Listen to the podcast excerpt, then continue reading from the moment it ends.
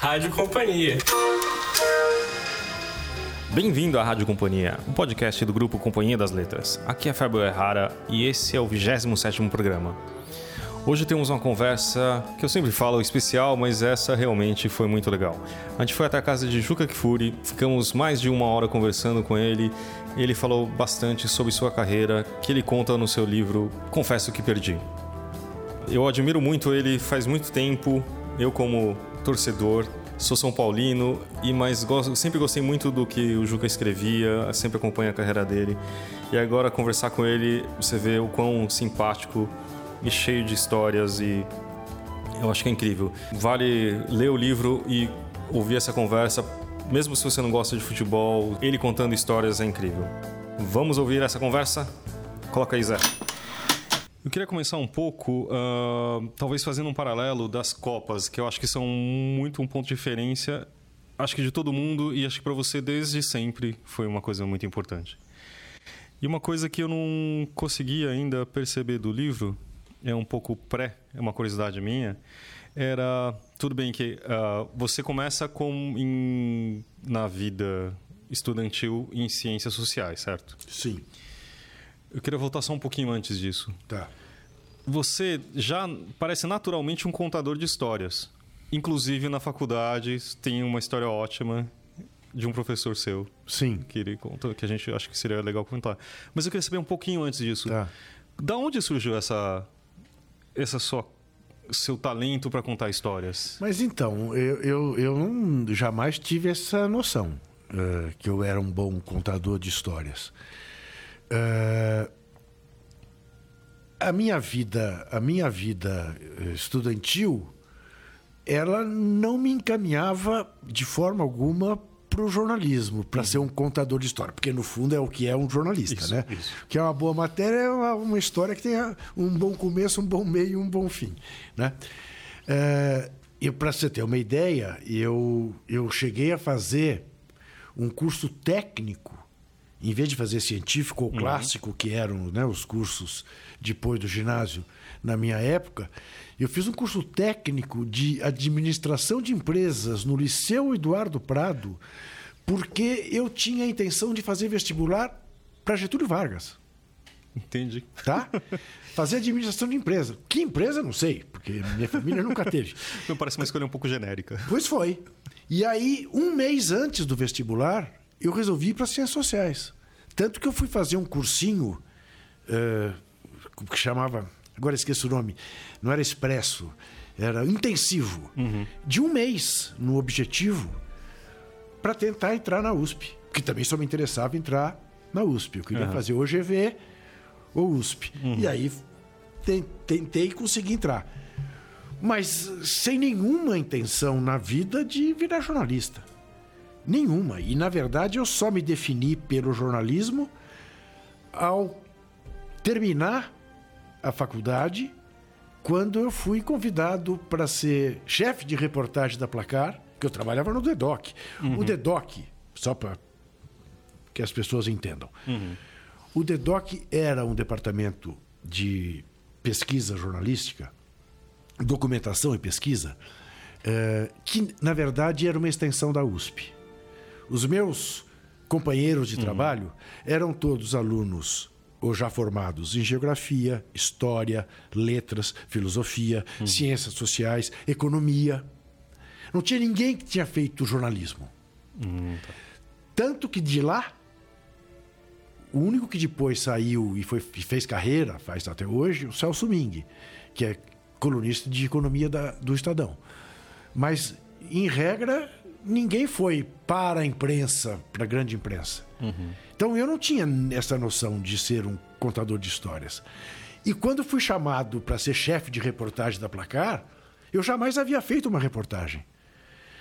E disse isso para o diretor da Placar, que me convidou, o Jairo Regis. Uhum. Falei, mas Jarex, eu, eu, eu nunca fiz uma reportagem, como é que eu vou dirigir repórteres consagrados? Eram repórteres da Placar.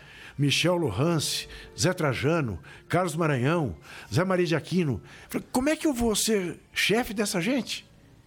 Ele diz: não, isso aí você pega em três meses. A gente quer o seu senso de organização. Não era o contador de história. Uhum. Entendeu? É, então, você, o que você está me dizendo, em última análise, me envaidece, porque eu não tenho essa noção de ser assim, tão bom contador de história. Eu sei que o livro parece revelar um contador de histórias razoável, mas também foi uma coisa que foi acontecendo durante o fazer o livro. Tem uma passagem que eu acho muito interessante, era ainda no curso, no seu curso de Ciências Sociais, que você faz um, um, relato, quer dizer, uma análise de um grande filósofo e o seu professor faz uma. Isso. Quase um exercício de futurologia, talvez. Sim. Mas de uma, de uma forma muito interessante. Você tem. Você pode contar Claro, um evidente. É, veja, você antes falou de uma coisa que eu acho que vale a pena pontuar, né? É, é, as Copas do Mundo, né? Bom. As Copas do Mundo, elas foram na minha infância e adolescência, a régua em que eu medi o tempo, era a minha linha do tempo, uhum. tá? E é impressionante que depois que eu começo a trabalhar como jornalista, de alguma maneira, continua a ser, uhum. hoje é menos, mas ainda é sempre um horizonte. E impressiona, me impressiona como quando eu era criança, adolescente, começo de vida adulta, demorava para chegar e como hoje ela chega não está lá de dedos. Né?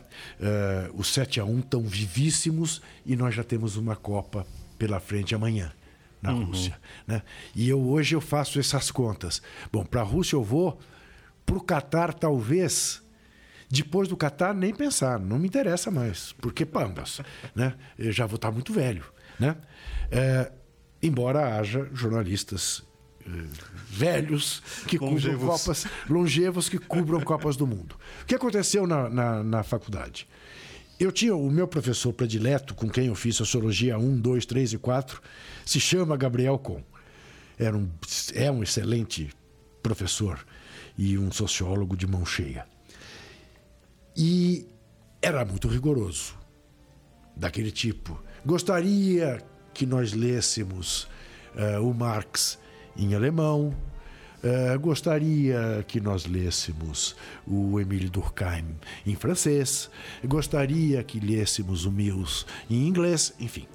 Uh, e me coube fazer como trabalho de conclusão de curso da cadeira dele, Sociologia 4, um trabalho sobre o Emile Durkheim. E eu fiz um trabalho cujo título típico de um moleque de 23 anos, arrogante, era Durkheim, um conservador. E esculhambava o Durkheim da primeira à última linha, né? com meu vigor revolucionário, entendeu? Durkheim era um, enfim, um utópico, um cara que estava uh, pensando em coisas que não queria pegar, pôr a mão na massa e tudo mais. Quando eu cheguei já para buscar a nota, tinha um grupo de colegas na porta da sala, da classe, e um deles me disse: Juca, parece que você teve a nota mais alta da história do Gabriel Com. Eu falei: Ah, vocês estão de sacanagem. E entrei. Peguei, ele procurou, boa noite, procurou, me deu. Eu olhei, nove e meio. Mas era uma coisa assim, absolutamente extravagante uhum. na história do Gabriel Com. Um set do Gabriel Con era um negócio que o nego saía esmurrando o ar, entendeu? Aí tinha uma observação com a letra dele. Juca, você tem certeza que não quer ser jornalista?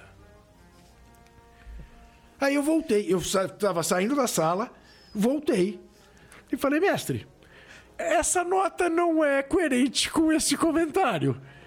Ele deu uma gargalhada, e ele não era de dar gargalhadas olhou para mim e falou assim: Ô oh, Juca, na verdade é o seguinte.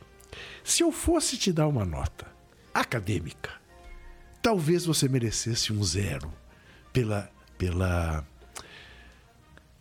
ele não falou arrogância, pela petulância. Mas como resenha, tá magnífico. Eu gostei muito. Mas pense, ele sabia que eu trabalhava na editora Abril e tal, que, né? E ali aquilo, quando eu fui convidado, quatro, cinco meses depois, já fazendo pós-graduação com o professor Vefor, uhum. e fui convidado, e só podia fazer de dia, tá? Não tinha pós-graduação à noite na USP. E fui convidado para assumir a chefia de reportagem. Essa frase do Gabriel pesou, porque eu teria que parar a pós-graduação. Por quê? Por que, que eu estava fazendo? A editora Abril até estimulava que seus funcionários fizessem pós-graduação. Uhum. Um cara trabalhando no, DEDOC, à época, então, quando eu comecei a pós-graduação, eu já era gerente do DEDOC. Tá?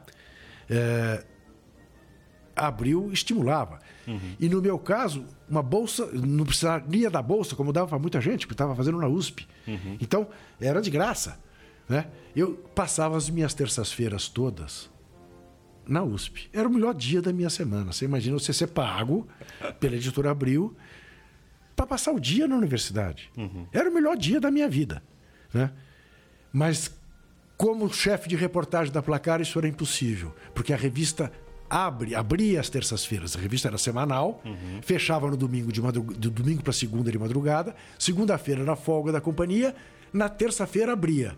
Quem abria a revista? O chefe de reportagem, expedindo as pautas que foram decididas no domingo de madrugada depois do fechamento, uhum. tá? E cobrando pautas que estavam em andamento. Então não era incompatível. Eu tive dúvida, te confesso, porque na minha cabeça eu ia ser professor universitário mas aí pesou, não, não diria que foi decisivo, mas pesou essa frase do, do Gabriel no meu trabalho.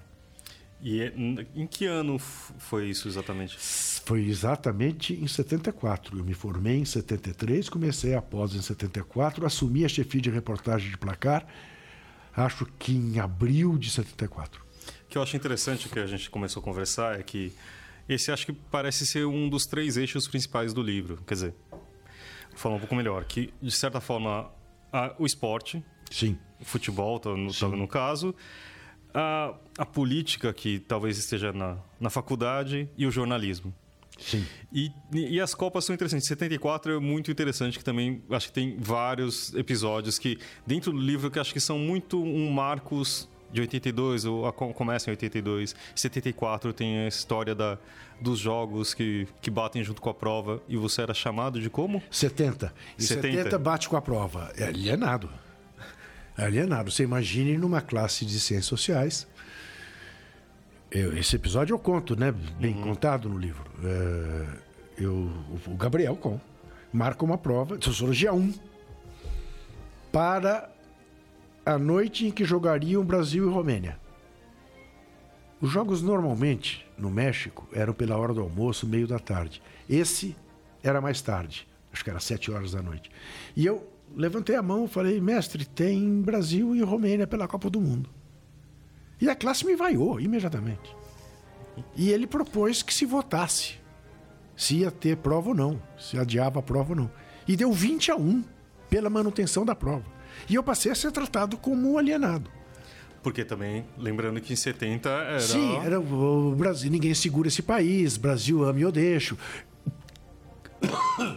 Cada gol do Brasil atrasa em 10 anos a Revolução Brasileira. Era isso que a esquerda dizia.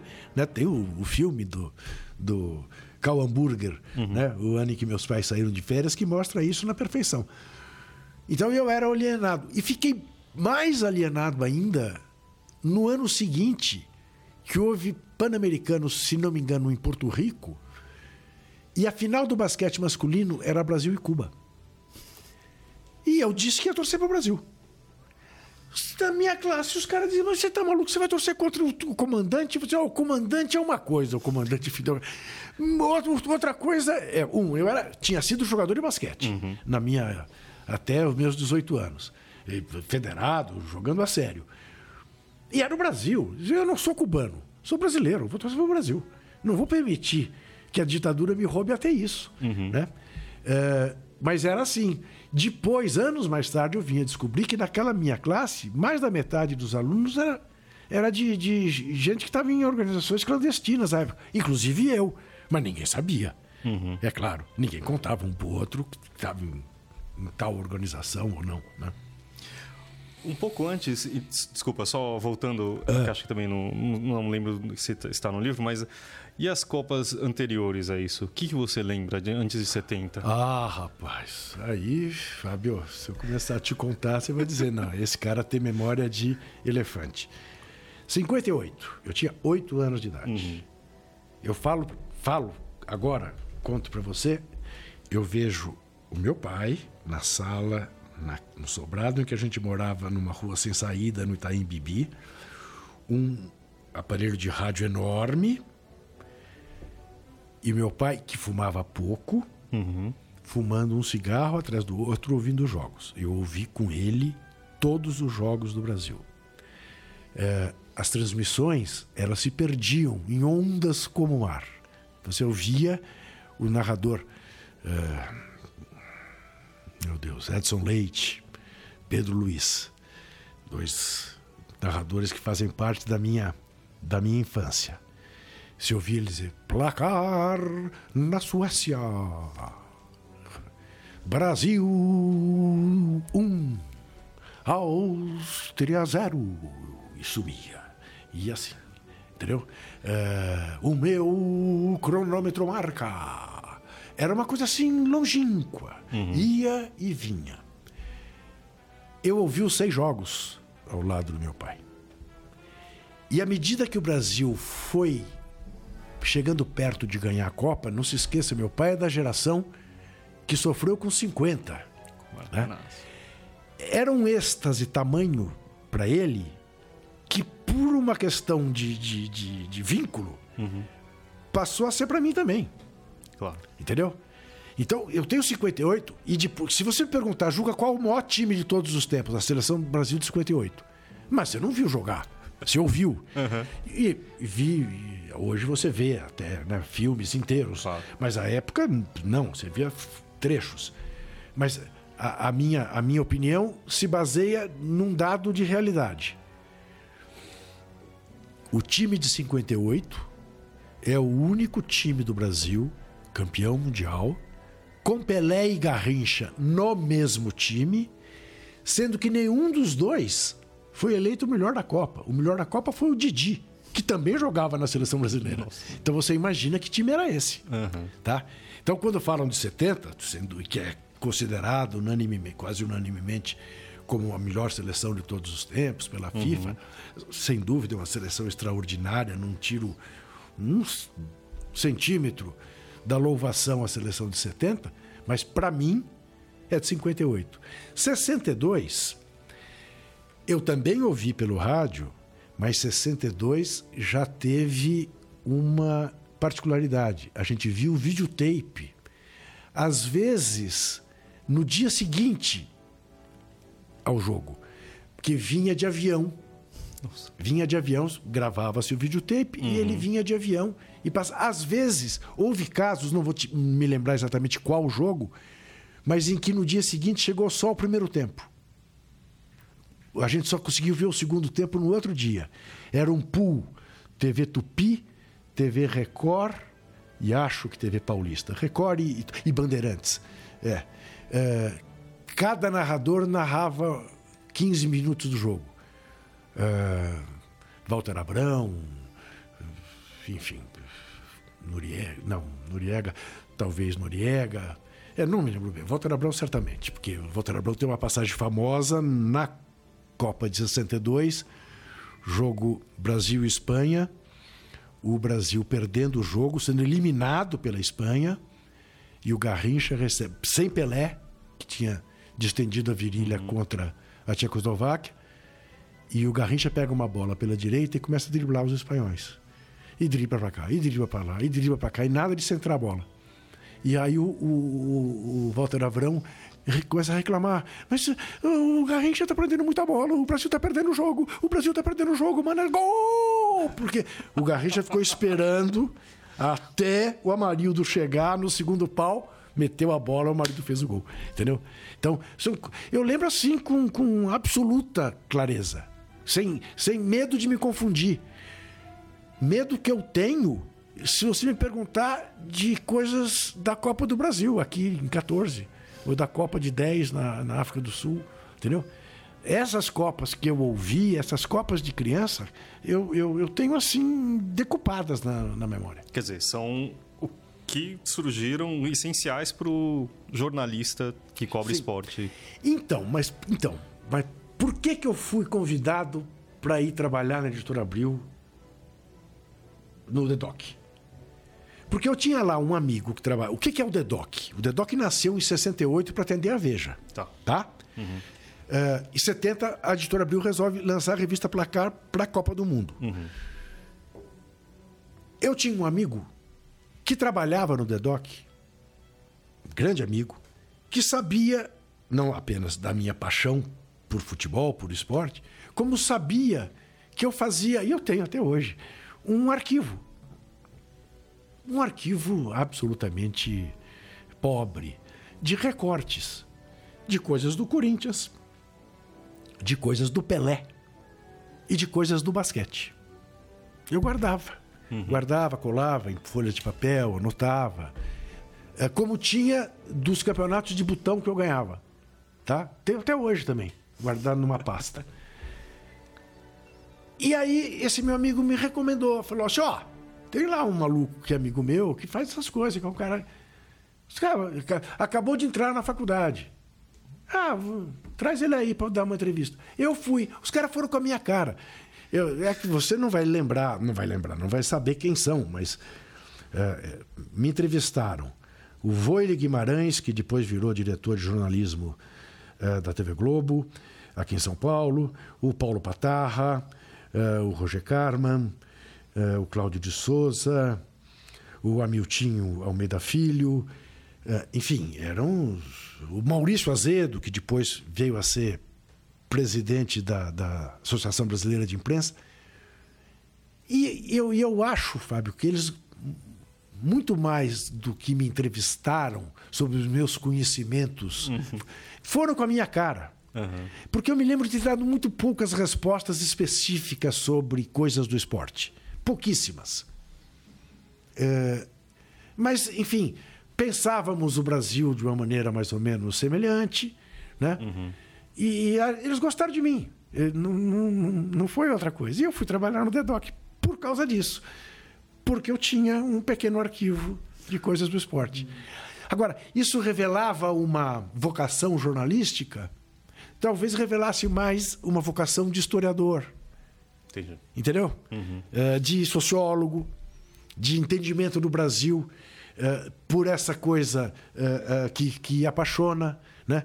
A, coisa do, do, do coração antes da cabeça, né? Do, do, do homem cordial, entendeu? Pode ser.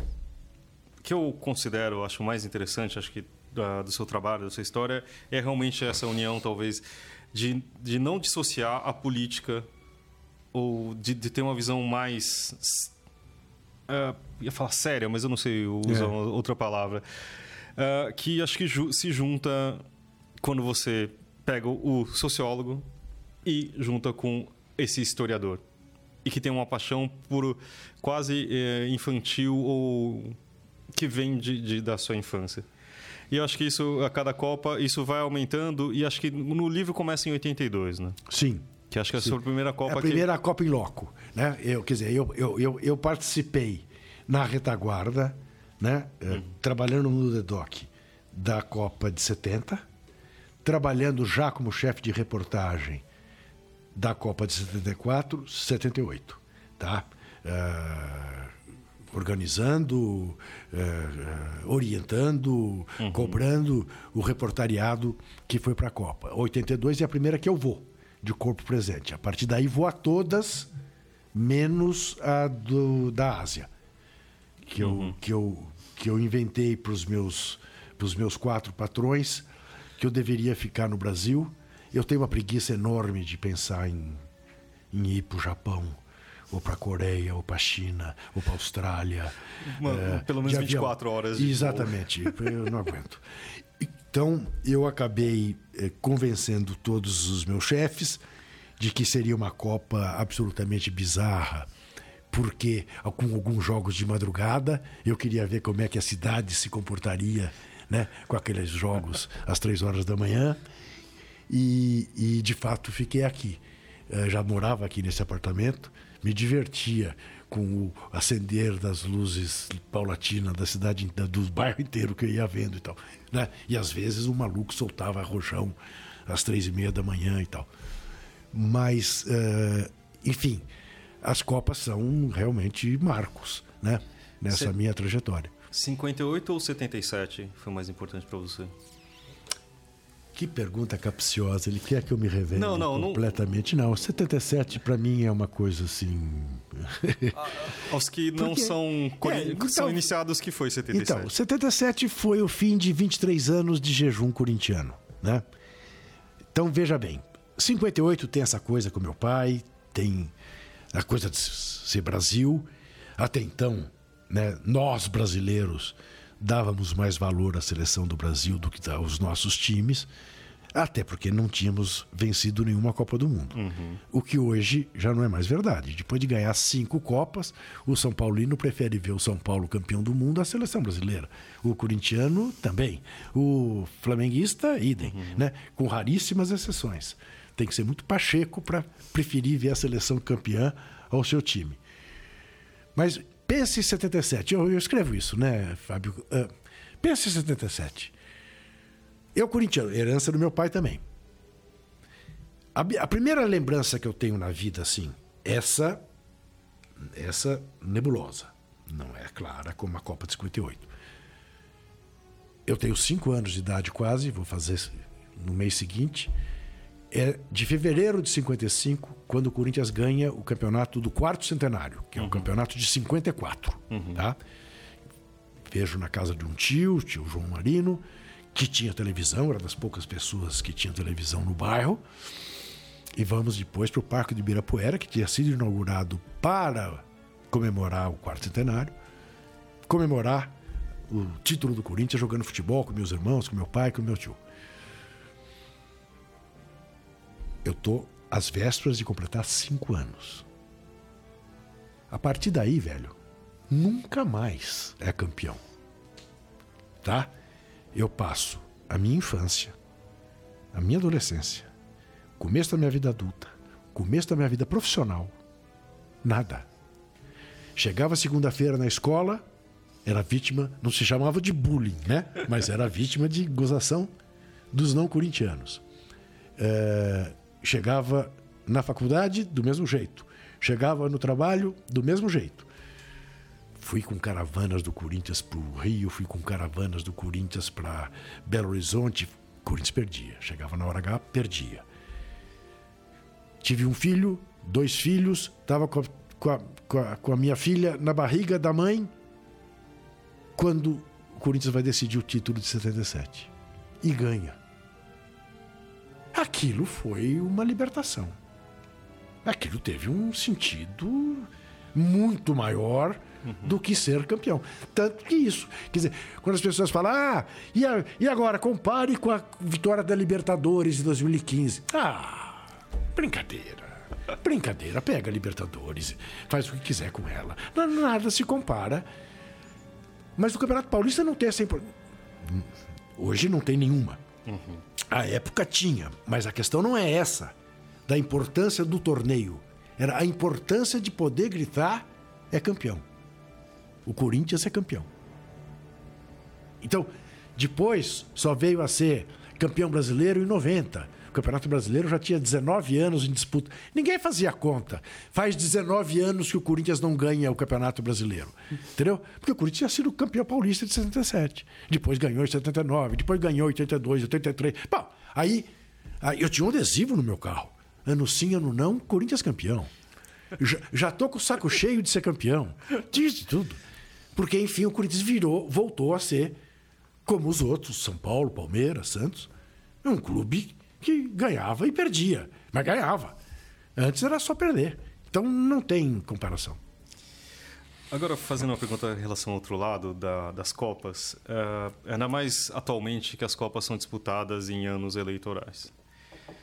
Qual é o seu ponto de vista? Realmente, como que isso é usado ou não, esse paralelo com a vida política brasileira? Então, Fábio, é, aí eu, eu caio numa contradição para te dar essa resposta. Uh, eu não tenho a menor dúvida de que o povo sabe separar perfeitamente a conquista esportiva ou a derrota esportiva da classe política. Achar que você vai ganhar a eleição porque o time foi campeão, ou que você vai perder porque uhum. o time não foi, é, em última análise, não dá a menor, não ter o menor respeito pela inteligência do povo. Uhum. Tá? Então, 70, eh, por exemplo, né, que se dizia, isso era uma discussão ferrenha. Tem que torcer contra, porque se o Brasil ganhar, vai ser vitória da ditadura. Digo, mas não, é possível que vocês confundam o Pelé com o general Garrasta Azul Médici. A vitória é do Pelé, do Tostão, do Gerson, do Rivelino, do Jairzinho. Não é do Médici. Mas as pessoas acharam, não, mas vão explorar a vitória. Vão. Como qualquer governo em situação ditatorial ou democrática, uhum. explora. Daqui a pouco te dou um exemplo bom sobre o qual as pessoas raramente pensam. Muito bem. É, é, aí você pega na história do Brasil. O Brasil foi campeão do mundo em 58, era Juscelino Kubitschek o presidente. Morreu caçado pelo golpe de 64. O Brasil foi bicampeão do mundo em 62. Era o governo João Goulart. Morreu caçado pelo golpe de 64. Não sobreviveram porque foram campeões hum. em, seus, em seus mandatos. O Mussolini foi campeão mundial pela Itália. Morreu de ponta cabeça, pendurado pelo povo italiano. Tá? Qual é a contradição? Eu tenho para mim, a gente nunca vai saber se isso é verdade ou não, que o Fernando Henrique só se elegeu presidente porque o Brasil ganhou a Copa de 94. Por que, que eu digo isso? Aí é uma coisa mais ampla. O Brasil vinha de a última Copa ganha ter sido em 70. Havia 24 anos que o Brasil não ganhava uma Copa. Uhum. O nego já tava, achava aquilo insuportável. Porque o Brasil, a cada duas Copas, tem que ganhar uma. Eu nunca tinha visto o Brasil ser campeão. Então, então. O grande ídolo nacional, o que restava naquela michórdia que foi o governo Collor, o primeiro presidente eleito em eleições diretas, uhum. era o Ayrton Senna que morre meses antes da Copa, 1 de maio de 94. Né? Quer dizer, até isso o Brasil perdeu. O cara que todo domingo dava uma volta com a bandeira do Brasil no seu carro de Fórmula 1. Se o Brasil perde aquela Copa. Bom, Fernando Henrique tinha, tinha implantado o real, o Brasil começava a viver uma certa estabilidade econômica, o fim da inflação, mas, se o Brasil perde aquela Copa, eu acho que no meio, em meio à depressão que existia no país, nego ia falar: quer saber?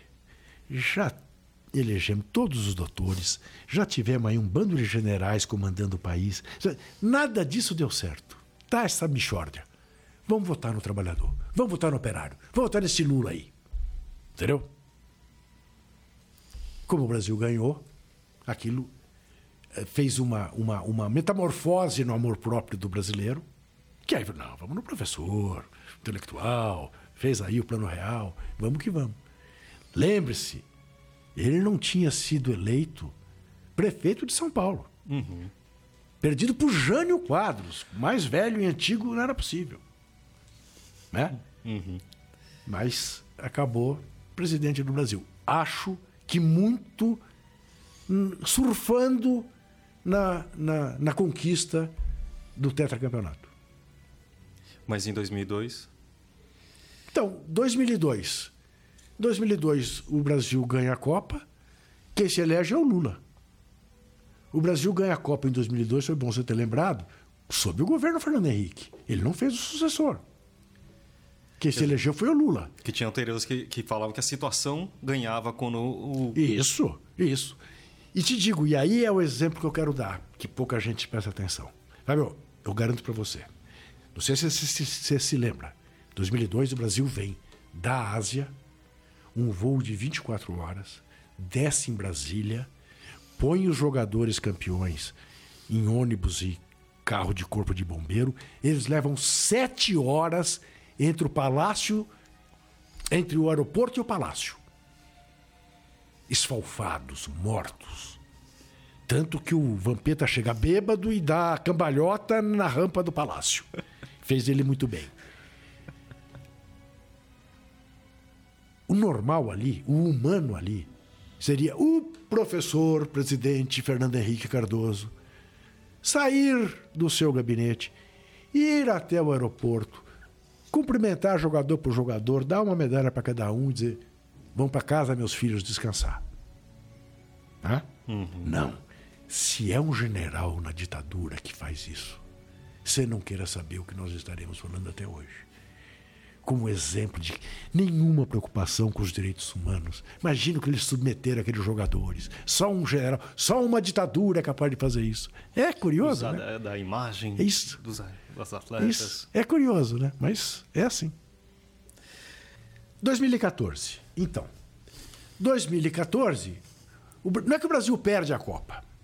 O Brasil vem das manifestações de 2013 de dizer, desculpa, voltando um pouco, o Brasil ganha o direito de fazer a Copa, que também eu acho que é muito representativo. Né? Sim, o Brasil ganha o direito de fazer a Copa numa jogada absolutamente corrupta de Ricardo Teixeira, então presidente da CBF, que barganha com o então presidente da FIFA, Joseph Blatter, que ele não seria candidato à sucessão do Blatter desde que o Blatter garantisse a Copa no Brasil. E o Blatter garante.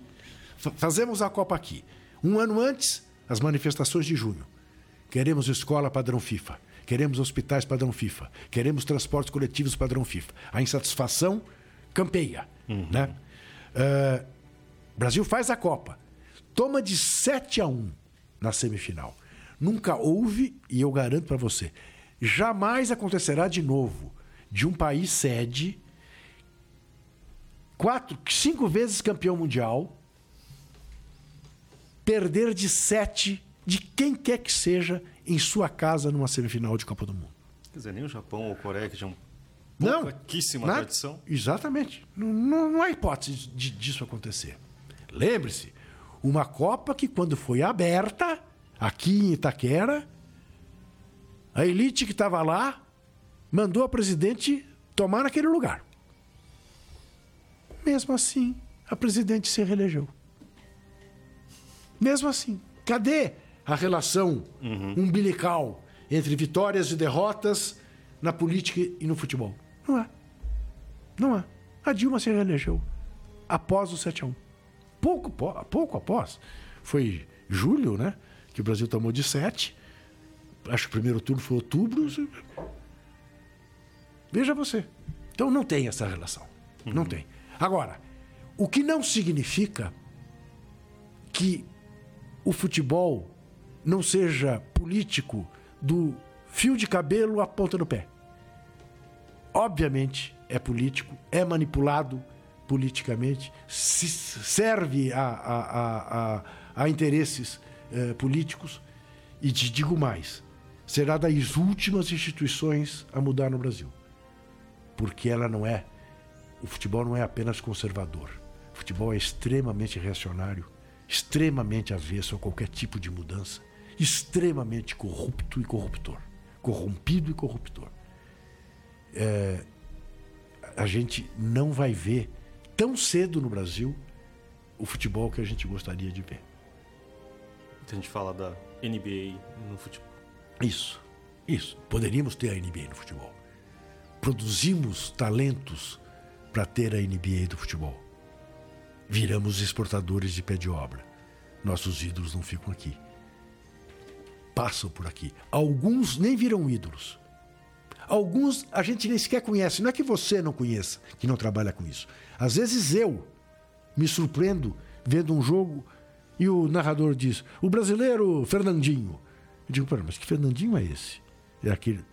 Aí vou descobrir, não. Ele veio do Corinthians de Alagoas, foi direto para Romênia ou para para sei lá para onde. É isso, entendeu? E a sua vida jornalística nesse tempo, nessas décadas? Como você considera ou o jornal, sendo falando melhor, o jornalismo?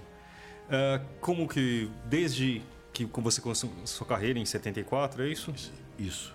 E com esse passar das Copas também, em 82 e 86, que são minha primeira lembrança futebolística que, que eu guardo no coração. De, 80, de 82 para cá, qual que é a sua impressão?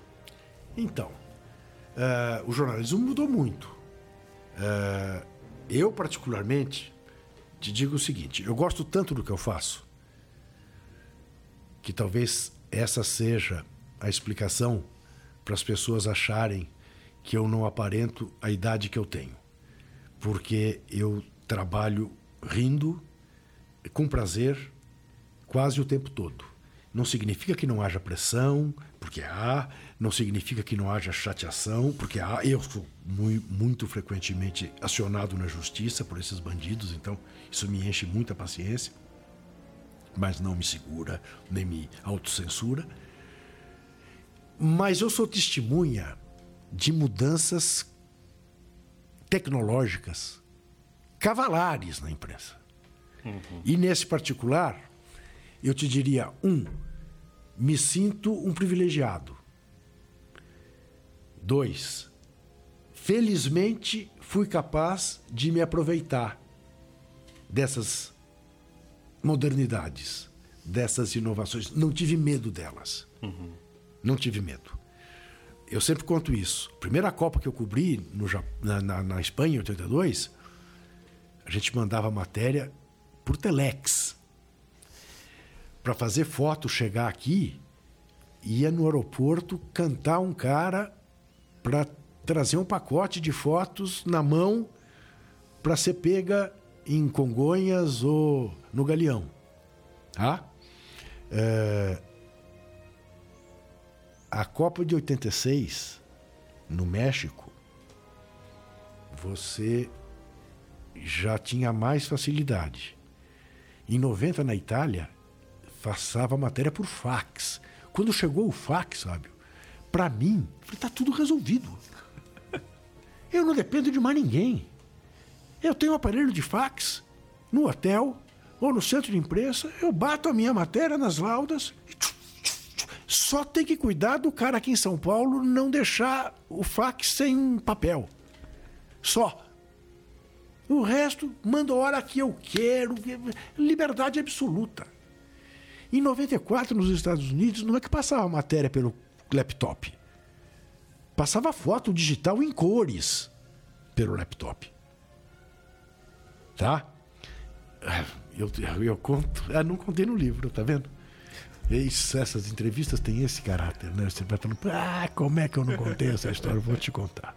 Vou te contar, até porque essa história está a Matina Suzuki no meio dela.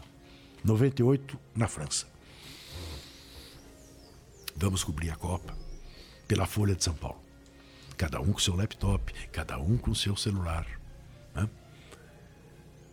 E resolvemos que para Marseille, em vez de ir de avião, que a gente aguentava mais tomar avião, iríamos de trem. Ou voltaríamos de trem. Voltaríamos de trem. Eu nunca me esqueço, era um sábado. Era um sábado. Sentamos no vagão do. Como é que chama o trem francês? TGV. TGV. TGV. De alta velocidade, né? Sim. Sentamos no TGV. Alberto Helena Júnior, Jana de Freitas, Carlos Heitor Coni, Matina Suzuki e eu. Sábado, você sabe. Cê... Isso, isso, sábado. Você sabe que na sexta-feira tem o chamado pescoção dos jornais, que você fecha material de sábado e de domingo, uhum. né? Coisas mais frias. Porque as, os jornais saíam no domingo, no sábado, o de domingo, 5 horas da tarde, você encontrava nas bancas. Uhum. Então, nenhum, nenhum de nós tinha nada para fazer sábado. Portanto, voltamos de trem. Podia fumar, no avião já não podia mais, entendeu? Ia pro vagão restaurante, tomava um vinho nacional, é delícia. Tô no TGV, de costas para a máquina, e falo, penso comigo burramente, vou fazer um teste. vou mandar um arremedo de coluna para segunda-feira, porque não tinha jogo. É, aqui do trem. Quero ver se passa. Acoplando o laptop ao telefone celular. no sistema da Folha. Escrevi e tchum, mandei. E vi, né? Você via no computador, né? Indo. Indo preenchendo ali aquele quadradinho. Sua, seu material foi concluído com sucesso. Falei, não é possível. Nesse trem, nessa velocidade, eu de costas. Não é possível. Não é possível. Ligo para São Paulo. Atende o editor, o meu Kia Desfilho. O que, que é, Juca? Irritado, ele é uma moça. O que, que é, Mel? Que tá bravo com o quê? Eu te mandei eventualmente uma coluna para segunda-feira. Chegou aí?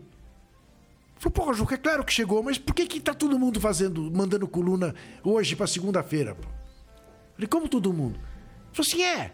O Helena mandou também, o não sei quem mandou. Eu falei, ah, não sabia, desculpa. Tchau, tchau. Olhei para eles, vocês são tão burros quanto eu.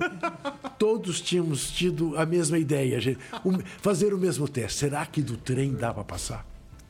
Você imagina? Já adianta o trabalho de amanhã. Sim, sim. É claro que chegou no domingo, todos nós fizemos outra coluna, não era mais aquela. Mas eu não acreditava que fosse possível. Não é possível, do estádio eu entendo. Estou parado, mas num trem, né? A essa velocidade. E, de costas, ele não tinha isso. De Estou de costas. Fantástico. Eu gostaria de fazer algumas perguntas também ah, sobre, mas eu acho que a gente está falando um pouco do livro de forma tangencial, mas acho Sim. que assim. Uma das coisas que eu fiquei primeiro admirado, que você fala aqui também, você tá, mas é de como você estava sempre no centro do furacão, de vários. da imprensa, praticamente. Você foi para Placar, que acho que é a mais importante revista de esporte do Brasil. Foi para Playboy, que se tornou extremamente, acho que relevante de forma jornalística. Aham. Dentro da Abril, que era que é um, um dos órgãos mais importantes que existem e foi da importância histórica. Até chegar no UOL também que de 98 trouxe a internet para o Brasil e virou você virou hoje que muitas vezes você fala que você virou um blogueiro. Blogueiro, é, isso. Como que é isso também? Essa esse protagonismo que que do, do livro parece que você fala assim, ah, tudo foi um acidente feliz, você conhecia a pessoa certa, que me indicou pro lugar certo, depois já... Pois é, então, eu digo sempre isso, que a gente não planeja a vida da gente. A vida da gente é que vai levando a gente para as coisas. Eu nunca planejei nada. E desculpa, só uma Ah. coisa. E ao mesmo tempo, você fala com, assim, por exemplo, que o futebol é uma coisa extremamente corrupta. Que você tem até. ah, eu- vocês não estão vendo, cara, Juca, mas ah, de, uma- de um asco. Mas você tá nisso. Então, então, vamos lá, vamos lá. Vamos enfrentar os dois problemas. Veja, as coisas foram acontecendo na minha vida. E eu fui fazendo.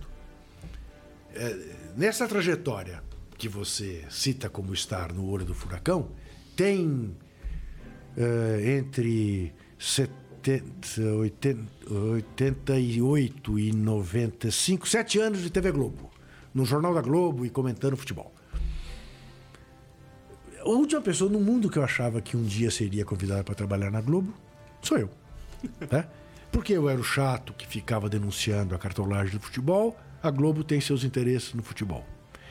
Ah, eu tinha feito uma capa em placar de sacanagem, meramente de sacanagem, para dizer que a Globo era pé frio, que tudo que ela cobria o Brasil perdia. Pusemos o logotipo da Globo dentro de um cubo de gelo. Tá? E um belo dia, Armando Nogueira me telefona e disse que queria que você viesse ao Rio para conversar comigo. Falei, vou com o maior prazer. Tô certo que vamos ter uma conversa de jornalista para jornalista. ele queria saber alguma coisa, como é que eu tava vendo. E aí ele me convida para trabalhar na Globo, fazer o Jornal da Globo. Ó, o Jornal da Globo é um jornal para um público mais seleto, de fim de noite, começo de madrugada. Preciso de alguém. Enfim, me convida. E eu falei, mas Armando, eu aqui. ah. Bom, como é que como é que essas coisas se coadunam? Uma que eu acho o seguinte, Fábio, eu não tenho dúvida disso. A, a notícia bem colhida, ela, ela é imbatível. Mesmo que a empresa para a qual você trabalha eh, preferisse não dar. Porque como é, o cara tem a notícia, é exclusiva, vai. Se não dermos hoje, depois de amanhã alguém vai dar. Vai criar o mesmo problema, então crio eu.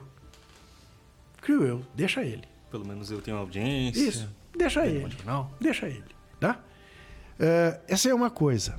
A segunda, que é um aspecto mais pessoal que você tocou, eu digo sempre isso. Eu, para ver um jogo de futebol, eu volto aos meus 12 anos. Na hora que, que a bola, que o cara dá o pontapé inicial, eu tenho 12 anos. Eu não tenho 67. Não tenho 40. Porque eu sei da sujeira desde os meus 23, 24. É? Uhum. E aí, é, eu, se eu for pensar na sujeira, eu falo, não, eu não. Eu posso até continuar trabalhando com isso. Mas vou ser mais chato do que eu sou e não vou torcer. E não vou ver jogo com interesses emocionais. Quando você entra no estádio, você tem um frio na barriga ainda? Claro. E adoro. E adoro. Vou muito menos hoje do que já fui. Né? Até porque virei blogueiro. Então ontem eu não podia ver apenas o jogo do Corinthians, que era o jogo mais importante da rodada porque envolvia o líder. Eu tinha que ver o jogo do São Paulo, que eu trabalho em São Paulo, eu escrevo para a Folha de São Paulo. Como é que eu não vou ver o jogo de São Paulo? Bom, aí você já diminui em 50% o seu prazer de ver futebol. Porque eu, eu faço, eu tenho uma foto, se você quiser ver, que outro dia um filho meu fez, falou, pai, você vai enlouquecer. Eu, eu, eu, eu já vi quatro jogos ao mesmo tempo. Um jogo no iPad, dois jogos na TV minha lá em cima que tem pipe, tá? Você divide a tela, e um outro jogo no celular. É, deixo todos com som baixo e acompanho pelo volume do narrador. Ah, quer dizer, quando é, levanta, quer dizer, é. tá acontecendo um... Pô, eu queria ver só o jogo do Corinthians, Fábio. Você queria estar no estádio? Sim, queria estar em Itaquera vendo Corinthians e Vasco, vendo o Jô fazer um ponto de quase de vôlei. Né? Queria estar lá. Até porque provavelmente se estivesse lá, não perceberia que ele fez o gol com o braço. Bom, mas na televisão você percebe na hora. Para exatidão jornalística, muito bom. Mas isso também te leva a equívocos. Também, eu conto no livro o episódio do jogo Brasil e Noruega na Copa da França. O, o famoso pênalti do Júnior Baiano. Que eu vi na hora, falei, felizmente tenho testemunha, para o repórter que estava do meu lado, João Carlos. Joãozinho, pênalti. Você está louco. Você e o juiz. Eu falei, veja no replay. Porque todos na tribuna de imprensa tem um monitor de TV na frente. Uhum, uhum. Passa o replay não tem o pênalti. E ele diz: Você está vendo? Você e o juiz estão malucos. Ele fala: Pô, mas eu vi o Júnior Baiano puxar a, cabe... a camisa do Flor. Está maluco. Desço, depois do jogo, vou na tribuna, na, na bancada da imprensa norueguesa e pergunto para eles: E o pênalti? Não, não foi pênalti. Tá, faço a minha coluna na Folha. Brasil foi prejudicado pela arbitragem e uma pena, porque o Brasil jamais foi campeão do mundo a não ser invicto. E perdemos uma invencibilidade porque um juiz inventou um pênalti assim, assim, assado. Mando pra Folha. Toca meu telefone. É meu filho, André, que estava cobrindo pela ESPN, atrás do gol. Me pergunta, pai, o que, que você escreveu? O Brasil perdeu, prejudicado pelo juiz. Pai, foi pênalti. Como foi pênalti, André? Pai, o Jô o Júnior Baiano puxou a camisa do Flor. Falei, tá bom, André, tá. Desliguei o telefone, falei, pá! Ligo pro Melk, para, joga fora minha coluna, fazer outra, escrevo que foi pênalti e tal. O Melk entra e diz, Juca, ninguém tá dizendo que foi pênalti. O Galvão Bueno acaba de fazer um editorial no Jornal Nacional esculhambando a arbitragem. Falei, foi pênalti. Entro na rádio CBN e digo, foi pênalti. Congestiono as, a, a, a, as linhas telefônicas da, da emissora com o nego dizendo: esse cara, só porque critica a CBF, tá perseguindo a seleção, só ele viu que foi pênalti. Tal. No dia seguinte, um cinegrafista sueco trabalhando fora do eixo mostra claramente o puxão de camisa. O Galvão Bueno se, se pediu desculpas no dia seguinte no Jornal Nacional. Pergunta se algum ouvinte da CBN ligou para lá e falou: oh, peço desculpa pro Juca porque ele tinha razão. Bom, mas o, o, o, Fábio, como é que você explica que um cara que a essa altura tinha 28, 98, estou falando, tinha 28 anos de profissão, mais do que experiente, se deixa levar pela imagem da TV e não naquilo que ele viu. Eu tinha visto. Bom, eu fiquei com a fama. O André falou na ESPN que tinha sido. Mas ninguém via a ESPN naquela época. A ESPN estava nascendo. Eu fiquei com a fama de ser o fodão, né? O cara que viu. Então, nessa noite do jogo, nós fomos jantar. Essa trempa, que depois estava no trem. E eu contei o episódio como foi. Pra, pô, imagina eu mandei a coluna dizendo que não foi pênalti. E, e, depois tive que refazer porque meu filho. Então. Você acredita que tanto o Coni quanto o Jânio, dois dias depois, ó, oh, o Juca tá se bacaneando, ele teve, mas não foi ele, não. Eu com amigos assim, não preciso de inimigos. Mas isso. Então, uh, essa coisa eu tenho. Uh, a paixão se mantém. Mas como você modula isso? Porque você também é conhecido como um jornalista que fala de política. Sim. Só que tem isso, a política, a corrupção e a paixão. Sim. E como que você consegue? E ao mesmo tempo, quando você participa de mesa redonda, dá para ver muito claramente o menino de 12 anos tirando sarro da cara Sim. do lado. Então. E ao mesmo tempo, às vezes. Mas se futebol não for assim, o Fábio não tem que também aí perder a graça. Se eu não puder brincar com a derrota do Corinthians, com a derrota do São Paulo, com uh, uh, a frustração do Palmeiras, aí, aí, velho, aí a gente entra, a gente alimenta essa coisa da intolerância mesmo, né? Que é tudo muito sério. Né? Então, uhum. uh, veja, eu, eu sou um adepto da, da, de uma frase de um filósofo uh, escocês, uh, que agora vai me fugir o nome, porque o Dr. Alzheimer às vezes ainda pega, uh, que dizia o seguinte: ele foi, man, ele foi técnico e foi manager do Liverpool no período em que o Liverpool tomou conta do futebol europeu. Né? E ele dizia: é claro que o futebol não é uma questão de vida ou de morte. É muito mais do que isso. Entendeu? Bill Shankly disse isso. Bill Shankly. É isso. É essa contradição que é permanente. Agora, a, a política também desperta paixões. Não desperta? E a gente olha para o quadro brasileiro e fala: pá, como eu sou trouxa. Como é que eu acreditei em A, em B ou em C? Olha o que os caras fizeram. Em quem acreditar agora? Não acredito em mais ninguém. Chega. A partir de agora, anulo meu voto. Chega a eleição, velho. Você fala, não, fulaninho, ciclaninho. Ou pelo menos ciclaninho é, é, é, é, menos ruim do que fulaninho. É assim. E não tem jeito. Porque senão você entra numas de niilismo. Porque uma coisa é você ser cético. Jornalista tem que ser. Necessariamente uhum. cético. Outra coisa é você ser niilista. Ah, não acredito mais nada. Quero que se dane. Aí é a pregação do egoísmo. Do estar voltado para o próprio umbigo. Uhum. Só vou pensar no meu umbigo. Ah, mas não tem graça. Aí não tem graça. Aí não tem graça. Aí, velho, aí eu abandono o jornalismo. Vou fazer publicidade, vou fazer propaganda, que dá muito mais dinheiro. É claro. É claro. E vou viver viajando, vou fazer as coisas que eu gosto, tomando vinhos maravilhosos. Tá certo? Mas ou você tem um compromisso. Fabio, eu, eu, eu lamento ter que dizer isso, mas eu digo isso quase que todas as vezes que faço palestra para estudante.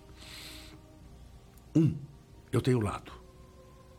Não acredito em jornalista que diz que não tem lado. Eu tenho lado, faço questão de deixar claro o meu lado para que ninguém se engane comigo, para que ninguém diga que eu o enganei.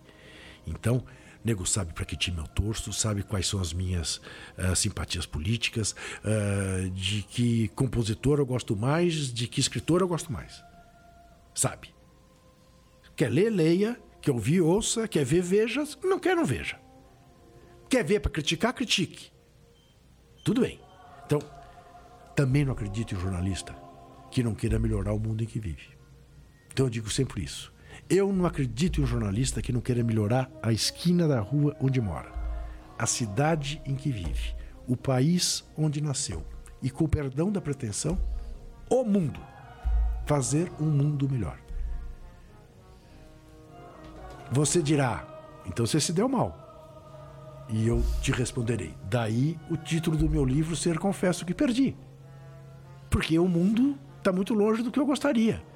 Bom, mas o mundo, vamos lá, eu não sou tão metido assim a ponto de achar que pudesse de alguma maneira contribuir para mudá-lo. Mas o meu país está do jeito que está. A minha cidade, São Paulo, está do jeito que está.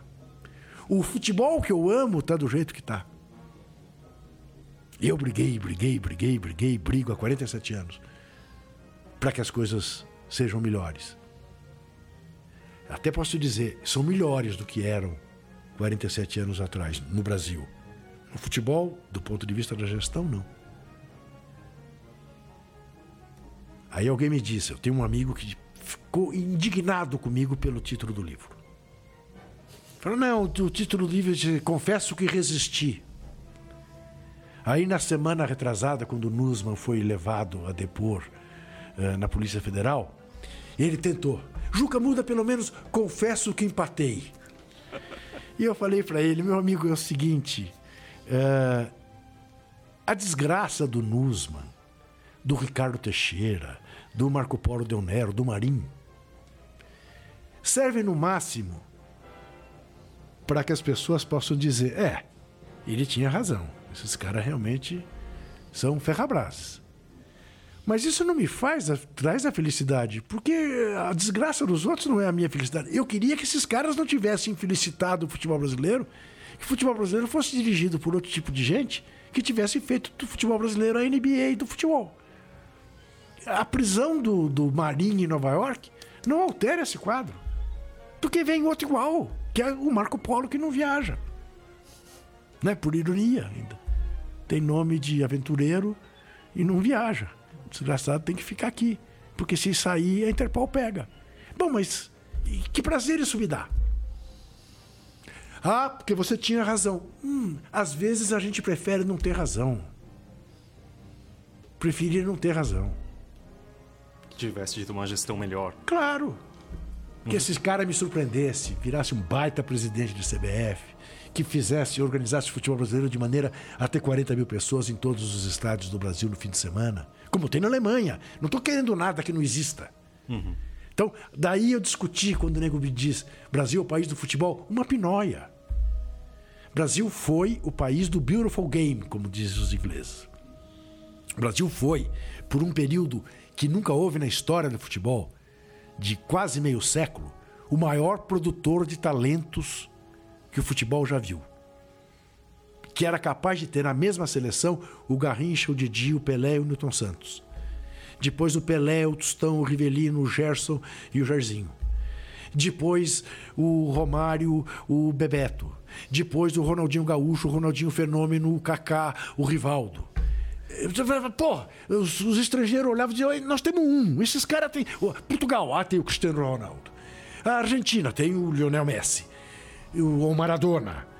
Mas, pô, mas esses caras têm três, quatro, número um do mundo, no mesmo time. Durante um tempão.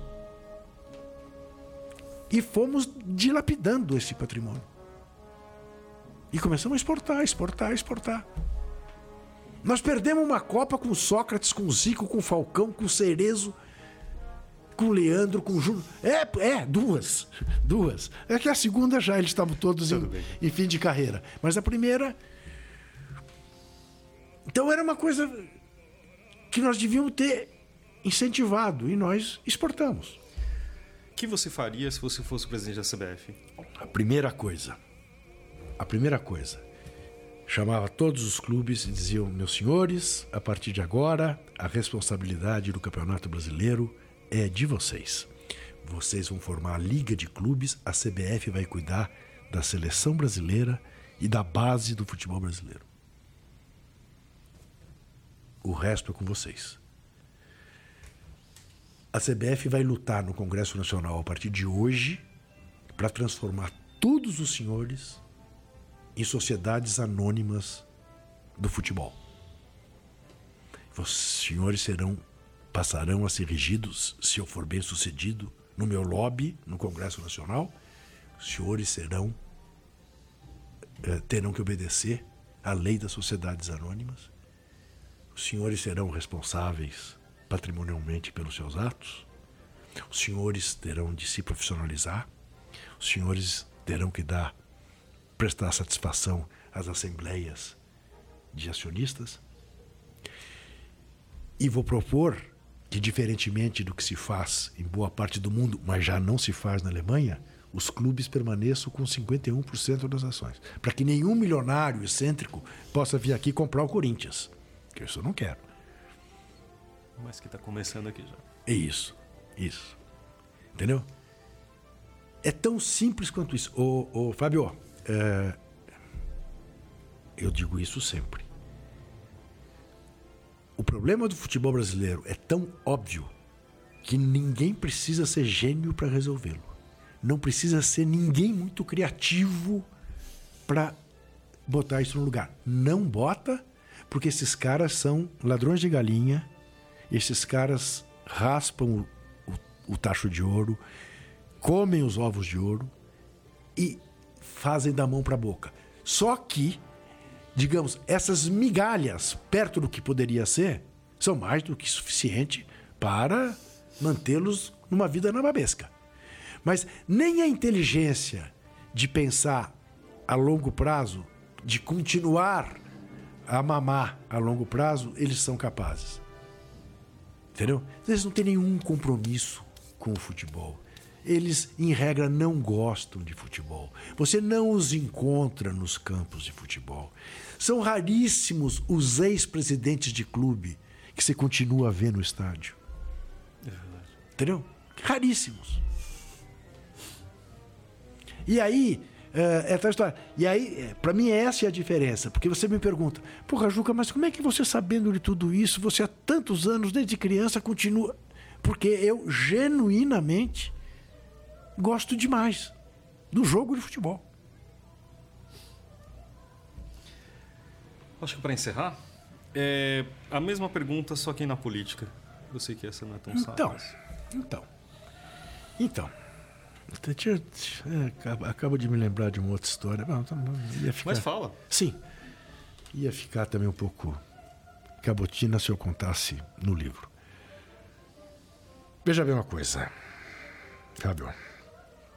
Eu tinha 17 anos e, evidentemente, eu não tinha nem consciência, nem formação política suficiente para me meter no risco que eu me meti eu tinha apenas o exemplo de alguns primos mais velhos que tinham ido para a luta armada. E a indignação de um jovem que estava se preparando para votar provavelmente no Juscelino Kubitschek e que vê a vida democrática brasileira ser pisoteada por coturnos do Exército Nacional.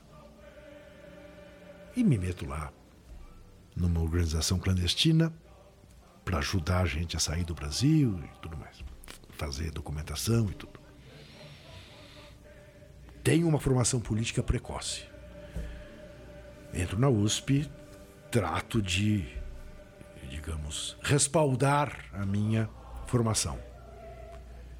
Continua correndo risco de vida nesse período. Cheguei a ser preso.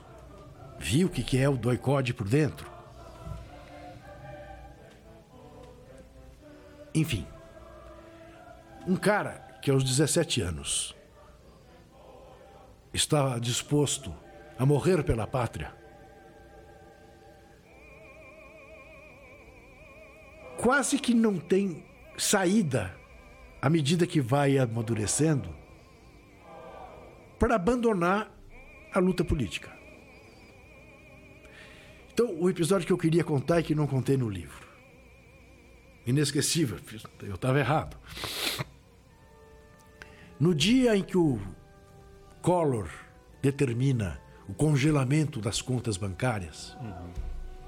eu estava na TV Globo para ir fazer meu comentário para o Jornal da Globo e encontro a Lilian Vitfib absolutamente histérica dizendo que aquilo era inadmissível, que era um roubo da poupança brasileira, que não sei o quê, que esse Collor era um maluco, e, tererê, tererê, e dizia isso no ar. Ninguém estava entendendo nada dos, dos, dos, comentaristas econômicos da Globo. Jamir Betting, Paulo Henrique Amorim, ninguém. Ela indignada. Quando ela sai do estúdio, eu pego ela, eu sempre a chamei de tia Lília. Tia Lília, se for para dar certo, o que, que são 50 mil dinheiro, sei lá quanto era uhum. o congelamento. Que que é isso? Ela disse, Juca, não, não admito ouvir isso de você, isso é absurdo. E aí eu pensei comigo, eu estava disposto a morrer pelo Brasil. Caguei, em bom português, se vão me congelar o dinheiro. Estou pouco ligando. Isso não é de nada, não é nada.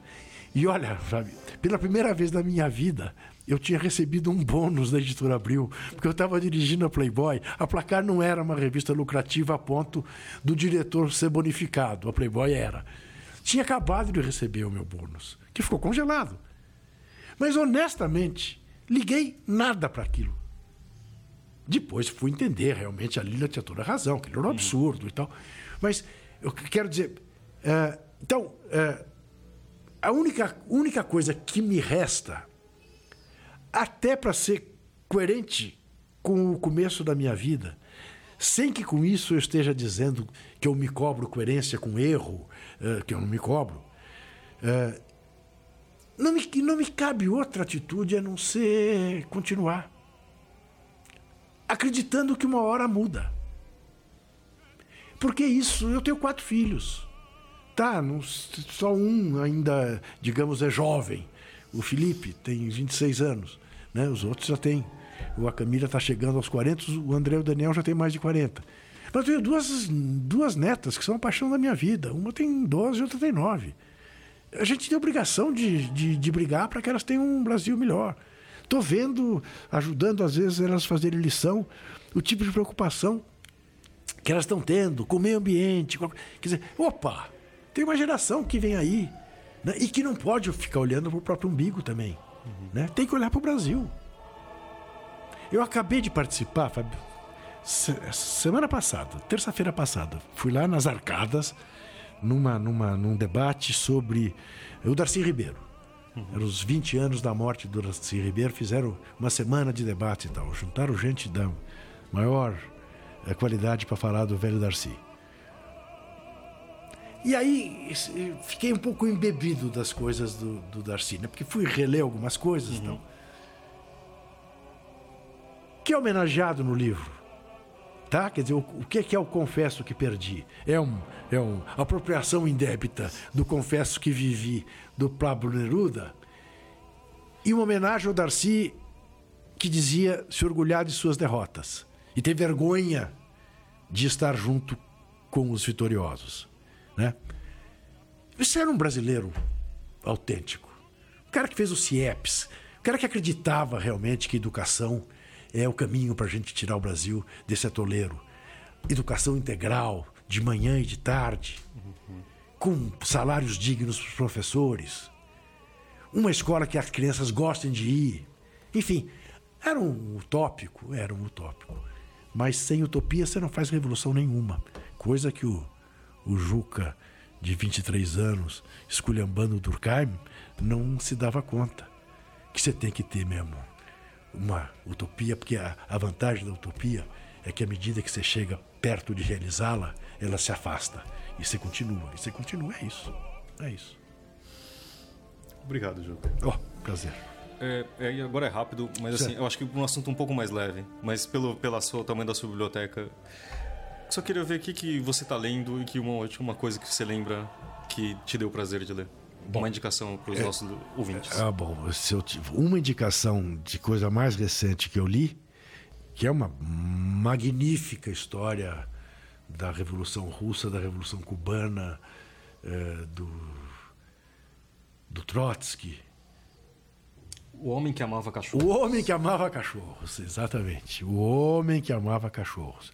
É assim, das minhas últimas leituras, é, é, é a que eu mais recomendo.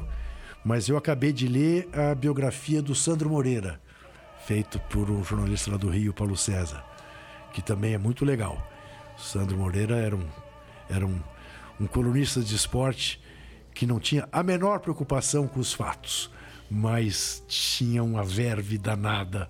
Boa parte das histórias contadas sobre o Garrincha, sobre o Manguinha, ele inventou. mas era delicioso lê-lo. E a biografia é bem isso. É escrita com maestria também. Muito legal. E uma que você lembra na sua vida? Um livro que mudou a sua vida? Eu acho. É você sabe disso. Você, você, que trabalha com livro, você sabe que essa é a pergunta mais sacana que tem. O filme da sua vida, a é, né? música né? da sua vida. O livro que não tem, são tantos, né? Mas assim. Uh, ih, tantos. Um cara que mexeu muito comigo com, foi o Milan Kundera. Mas o livro da minha vida, se eu tiver que falar um, uhum. é Memórias do Cárcere do Graciliano Ramos. Tá?